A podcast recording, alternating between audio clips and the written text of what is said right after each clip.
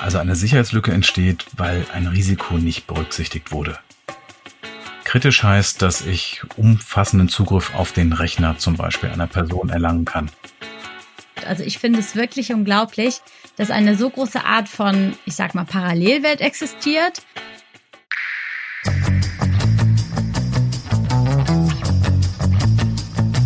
Hallo und herzlich willkommen zu einer neuen Folge von Code Cyber.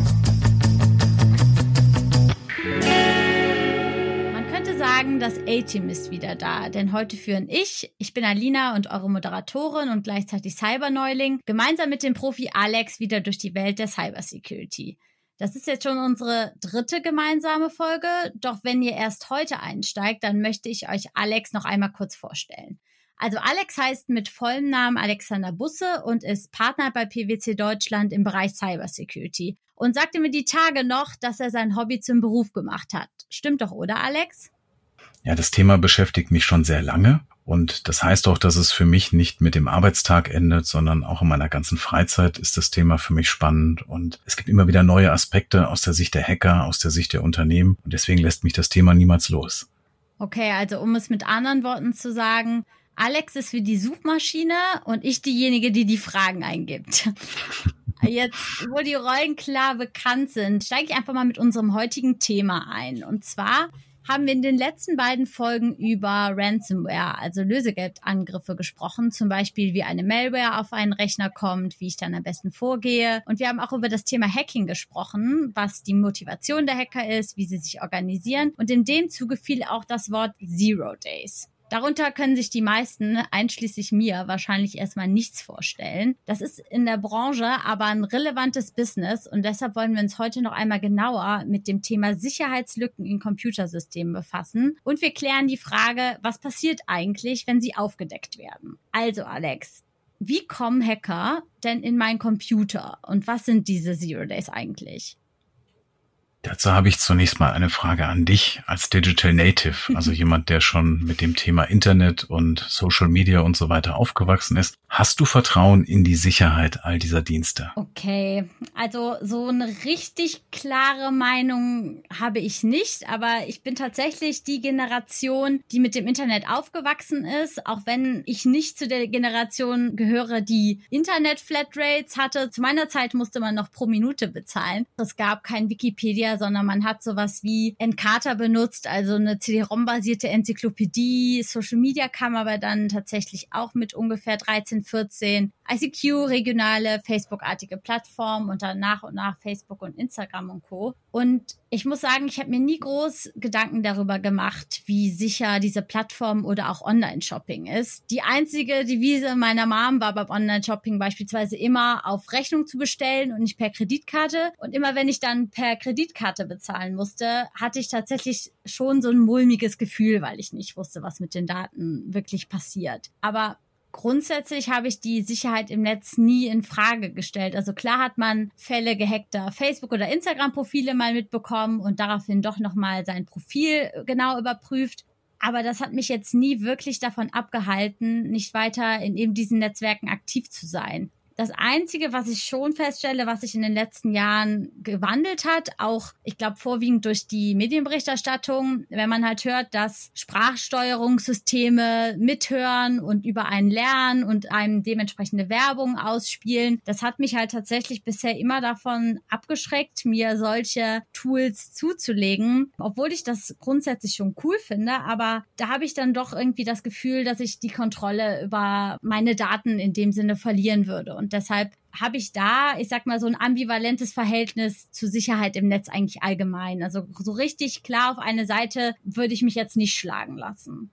Da müssen wir unterscheiden zwischen den Themen, die da heißen, du gibst deine Daten einem Anbieter, nutzt dafür seinen Service kostenlos, wie beispielsweise Social Media, oder du verwendest jetzt eine Sprachsteuerung und das System lernt dann eben über deine Gewohnheiten und lernt deine Sprache. In dem Fall ist es ja etwas, was so gemacht wurde, wie es denn vom Betreiber dieses Dienstes geplant ist. Das heißt, es wird immer komfortabler für dich. Das ist in dem Fall nicht unbedingt eine Sicherheitslücke, jedenfalls nicht die Sicherheitslücke, über die wir heute sprechen wollen.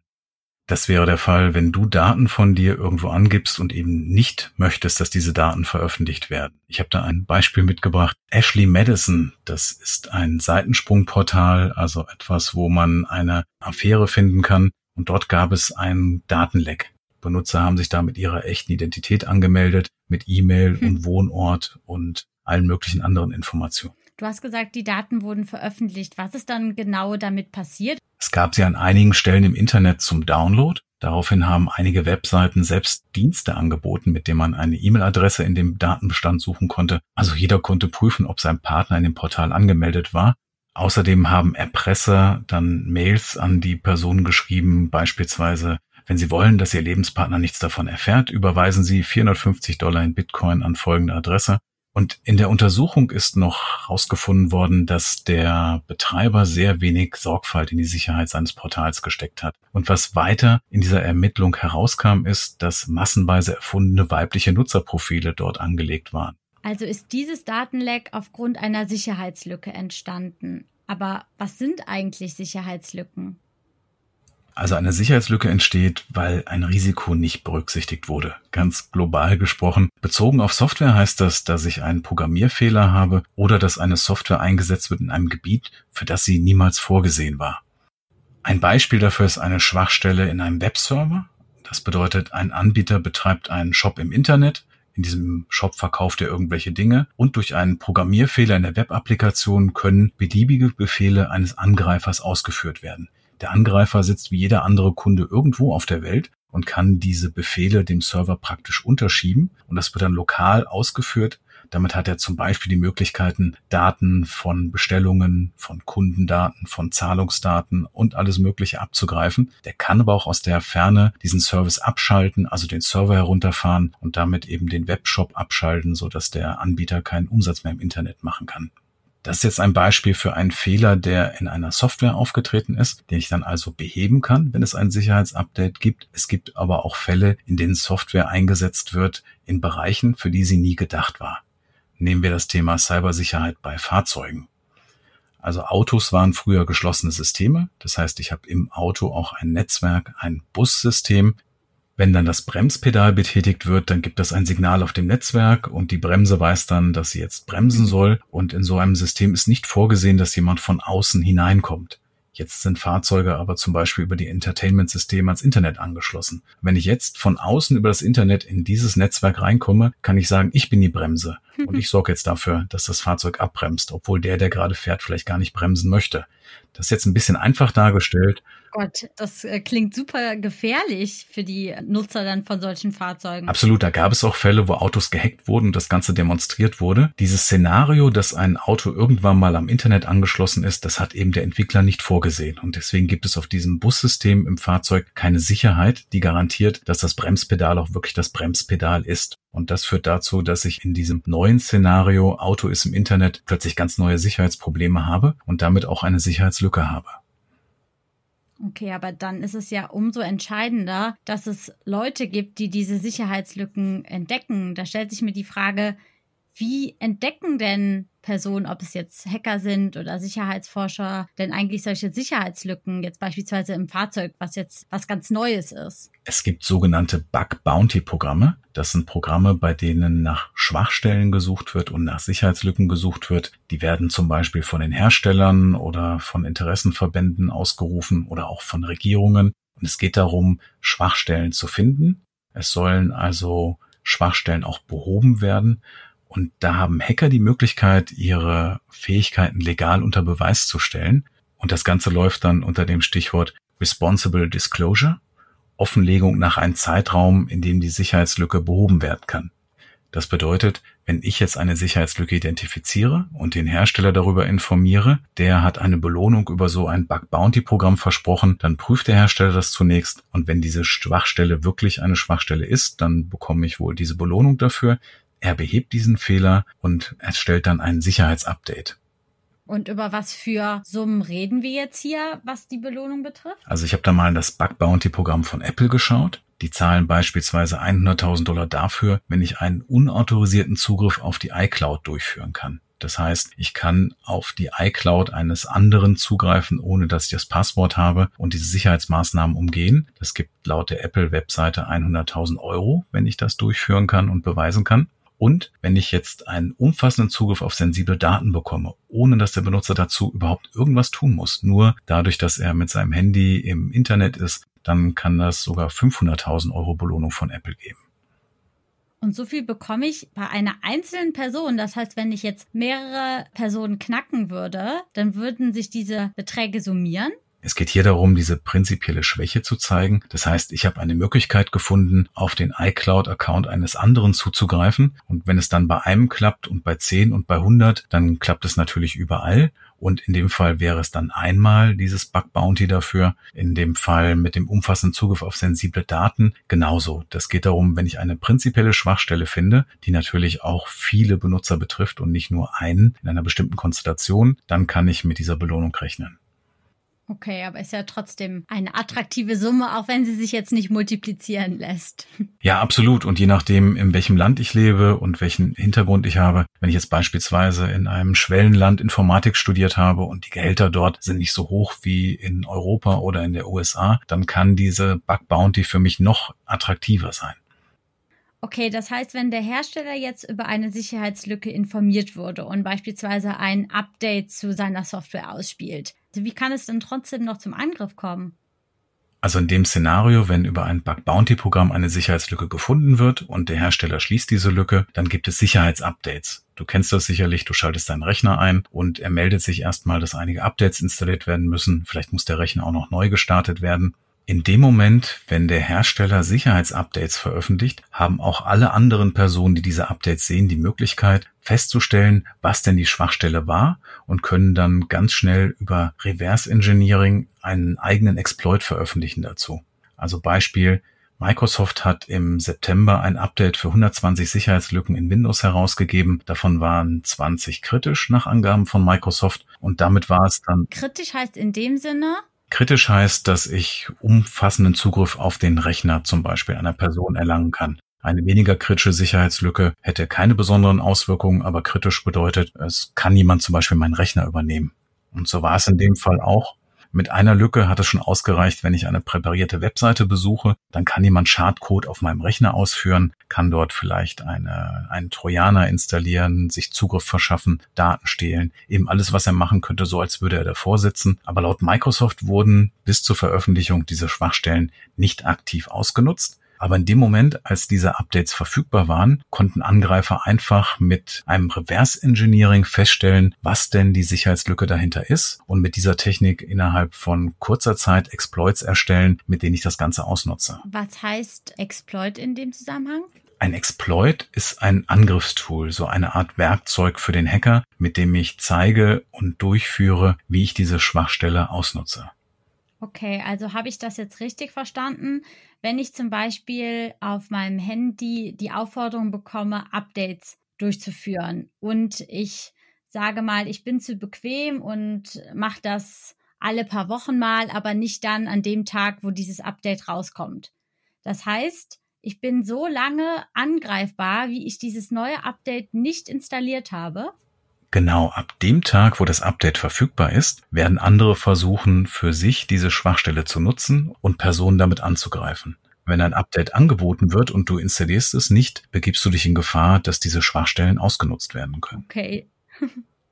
Du kennst das vielleicht aus dem beruflichen Umfeld, dass der PC irgendwann sagt, es muss jetzt ein Update installiert werden und der Rechner wird runtergefahren und du hast gar keine Möglichkeit, das aufzuschieben. Und das ist auch eine gute Entscheidung, damit die kritischen Sicherheitsupdates auch schnell installiert werden und eben nicht noch wochenlang diese Lücke besteht. Okay, also dann nehmen wir nochmal mit, immer die Updates ausführen, sobald sie angezeigt werden, weil ihr ansonsten angreifbar seid. Absolut. Und das gilt für alle Geräte, die ich so zu Hause habe. Das kann mein Windows-Rechner sein. Das kann mein Smartphone sein, mein Tablet, das kann der Internetrouter sein, für den gibt es auch regelmäßig Updates und alle anderen Geräte, die ich vielleicht im Smart Home nutze und die auch regelmäßig Updates brauchen, damit sie weiter sicher sind. Okay, aber dann ist ja eigentlich zu diesem Zeitpunkt, wenn der Hersteller das Update rausgibt, ist diese Schwachstelle bekannt. Was sind denn Schwachstellen, die noch nicht bekannt sind? Da kommen wir jetzt zu den legendären Zero Days. Ein Zero Day ist eine Schwachstelle, die der Hersteller genau noch nicht kennt. Jemand hat diese Schwachstelle entdeckt und hat sie dem Hersteller nicht gemeldet. Und warum der Begriff Zero Day? Zero Day für null Tage. Es heißt manchmal auch O-Day Schwachstelle. Das heißt, das ist die Anzahl der Tage, die der Hersteller seit Bekanntwerden der Sicherheitslücke für ihn hat verstreichen lassen, um das zu beheben. Das heißt, in dem Fall hatte er null Tage, weil er die Sicherheitslücke nicht gekannt hat. Okay, verstehe. Normalerweise wird ein Hersteller eben, sobald er von einer Schwachstelle erfährt, diese beheben und ein Update anbieten. Im Fall von diesen Zero Days funktioniert das nicht und solche Zero Days können deswegen katastrophale Auswirkungen haben. Wir hatten da eine Schwachstelle mit großer Auswirkung, das war der Eternal Blue Exploit. Der hat 2017 dazu geführt, dass wir WannaCry hatten und das war eine Software, die hat 230.000 Computer in 150 Ländern infiziert. Und das kam dadurch, dass die wie ein Wurm nicht nur auf den angegriffenen Computer, sondern von dem, der angegriffen wurde, dann auf den nächsten gesprungen ist. Und dadurch sind eben sehr viele Computer infiziert worden und es kam zu massenhaften Ausfällen dazu. Eternal Blue wurde als Hacking-Software von einem amerikanischen Geheimdienst entwickelt und über viele Jahre genutzt. In 2016 kam es dann selbst zu einem Hack bei diesem Geheimdienst und dort wurden mehrere Angriffswerkzeuge gestohlen von einer Gruppe, die hieß The Shadow Brokers und die haben diese Werkzeuge veröffentlicht, also diese Angriffstools veröffentlicht. Daraufhin hat Microsoft Updates auch für ältere Betriebssysteme bereitgestellt, die diese Lücke behoben haben, aber zu dem Zeitpunkt haben viele Unternehmen ihre Systeme nicht abgedatet. Es gab da auch solche Systeme wie die Anzeigentafeln in Bahnhöfen, für die es eigentlich gar keine Updates mehr geben sollte, die dann auch ausgefallen sind. Diese Updates wurden also nicht wirklich auf allen Systemen ausgerollt und das hat dazu geführt, dass diese Ransomware sich eben massenhaft ausbreiten konnte und für diesen großen Schaden gesorgt hat. Und wie erkennt dann ein angegriffenes Unternehmen, dass es infiziert wurde mit dem Wurm? Wir hatten da schon mal drüber gesprochen, dass es teilweise länger dauern kann. Aber was wäre dann eine, ich sag mal, ein, ein typisches Szenario für die Erkennung dieses Angriffes? Also WannaCry war sehr aggressiv. Der hat dafür gesorgt, dass die Systeme befallen wurden und gleich verschlüsselt. Wahrscheinlich hat auch der, der die Software erstellt hat, nicht damit gerechnet, was das denn für eine Auswirkung haben wird. Aber wie schnell wird jetzt so ein Zero Day im Durchschnitt von Herstellern gefunden? Kann man das irgendwie ziffern? Ja, man sollte glauben, dass das vielleicht nur eine kurze Zeit funktioniert, bis zum nächsten Update und damit dann automatisch behoben ist. Aber Forscher haben herausgefunden, die sich 200 Zero Days angeschaut haben, dass so eine Sicherheitslücke im Schnitt sieben Jahre ausnutzbar war. Wow, das ist aber lang. Und du kannst dir das als äquivalent vorstellen, so ein Zero Day, den, den man sieben Jahre nutzen kann und der nicht entdeckt wird von dem, den ich angreife. Das wäre so, als hätte jemand einen Zweitschlüssel zu deiner Wohnung und wäre unsichtbar und könnte beliebig bei dir ein- und ausgehen und du würdest es nicht mal bemerken. Oh Gott, bitte nicht. Es gibt schon lange eine Debatte darüber, ob Regierungsstellen diese gefährlichen Zero Days eben behalten dürfen ohne dass sie den Anwender und die Unternehmen informieren, dass es diese Schwachstellen gibt, weil es natürlich dazu führen kann, wie in dem Fall, dass es zu wirklich großen Schäden kommt oder aber dass andere auch diese Sicherheitslücke finden und sie nutzen und damit die Sicherheit der Anwender insgesamt eben geschwächt wird. Wie werden diese Zero Days denn eigentlich bekannt? Also gibt es so eine Art Angebotsplattform, wo ich mich darüber informieren kann oder wie läuft das? Es gibt einen Untergrund, in dem die gehandelt werden, weil nicht jeder, der so eine Sicherheitslücke findet, geht damit zu einem Hersteller in so einem Bug Bounty Programm, sondern er überlegt sich vielleicht, ich könnte dafür mehr Geld kassieren, wenn ich die jemandem anderen verkaufe. Und deswegen gibt es Anbieter, die solche Zero Days kaufen. Die sagen dir, was du für so eine Sicherheitslücke bekommen kannst. Ob es denn dann wirklich gezahlt wird und was da anerkannt wird, weiß man natürlich im Detail nicht. Aber die Summen, über die wir hier sprechen, liegen oft über diesen Bug Bounty. Also wenn jemand so eine Sicherheitslücke findet und sie nicht dem Anbieter weitergibt, sondern auf dem entsprechenden Schwarzmarkt anbietet, dann kann er damit teilweise mehr Geld verdienen, als wenn er sie dem Hersteller gibt. Wir haben heute eine besondere Situation, weil jeder normale Anwender, der mit normaler Software und Verschlüsselung arbeitet, hat heute einen Standard an Verschlüsselung, der nicht mehr von Geheimdiensten geknackt werden kann. Jedenfalls nicht mehr ohne weiteres. Dazu ist schon viel mehr Aufwand nötig. Also wenn man das damit vergleicht mit zum Beispiel Telefonüberwachung in der Vergangenheit, ist das ungleich aufwendiger, das zu tun.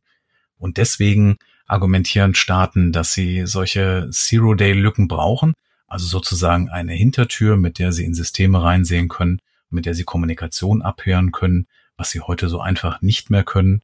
Vielleicht brauchen sie das in Zukunft aber nicht mehr. Es ist nämlich vor kurzem eine EU-Resolution verabschiedet worden. Die EU-Staaten haben beschlossen, dass Entschlüsselung in starken Verschlüsselungsprodukten mittlerweile von Herstellern bewerkstelligt werden muss. Aber wie sicher sind denn dann eigentlich noch die Verschlüsselungen hinter meinen Anwendungen? Also sichere Verschlüsselung mit einer Hintertür ist ein Paradoxon. Aber das Thema Verschlüsselung und sichere Verschlüsselung ist ein Thema, mit dem wir sicher einen weiteren Podcast füllen können. Okay, aber was die Zuhörerinnen und Zuhörer und ich eingenommen, aber sicherlich mitgenommen haben, ist, dass Sicherheitslücken ein richtiger Markt sind. Also ich finde es wirklich unglaublich, dass eine so große Art von, ich sag mal, Parallelwelt existiert ohne dass man das als Normalperson überhaupt mitbekommt. Also das ist ja schon Wahnsinn zu hören, was da alles hintersteckt und man trotzdem immer relativ sorglos durchs Netz spaziert. Also ich werde mir deine Tipps, Alex, auf jeden Fall zu Herzen nehmen, besonders den Punkt mit den Updates. Und in dem Sinne hoffen wir, dass es wieder interessant für euch war zuzuhören. Und ich danke dir, Alex, dass du uns an diesem ganzen Kosmos wieder hast teilhaben lassen. Sehr gerne. Also daran denken, immer Updates installieren und sicher bleiben.